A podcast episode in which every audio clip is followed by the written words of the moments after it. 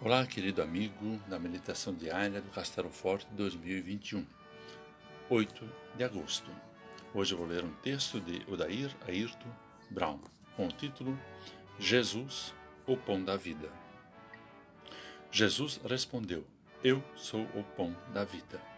Segundo João, capítulo 6, versículo 35.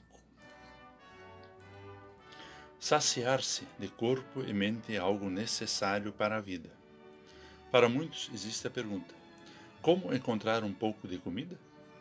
Como saciar a fome?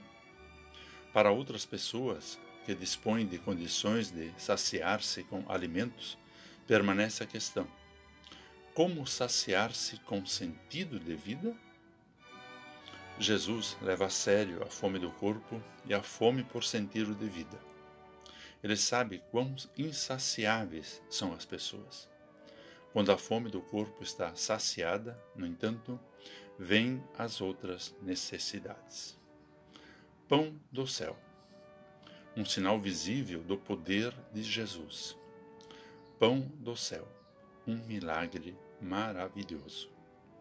Jesus diz às pessoas que esperam o milagre vindo do céu: Vocês se enganaram. Eu não lhes ofereço pão caído do céu eu lhes ofereço mais. Eu sou o pão vivo que desceu do céu. Se alguém comer desse pão, viverá para sempre. Com isso, Jesus estava dizendo aos seus interlocutores que ele sacia a fome por vida e por sentido de vida. Jesus disse ao diabo que o tentou no deserto: O ser humano não vive só de pão. Aqueles que de tudo dispõem muitas vezes não dispõe de vida plenamente preenchida de sentido.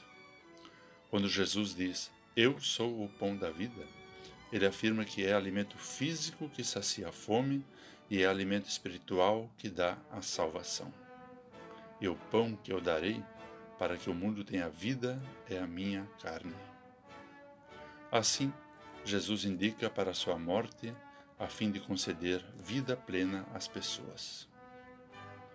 Que tenhamos, portanto, em Jesus, o pão da vida, o alimento que nos dá sentido de vida. Vamos orar. Jesus, pão da vida, mostra-nos o teu caminho, a tua verdade e dá-nos sentido de vida e disposição para sermos testemunhas do teu amor. Jesus, pão da vida, concede-nos sonhos, planos, um caminho largo e iluminado para seguir. Abençoa-nos. Amém. Aqui foi Vigand Decker Jr. com a mensagem do dia.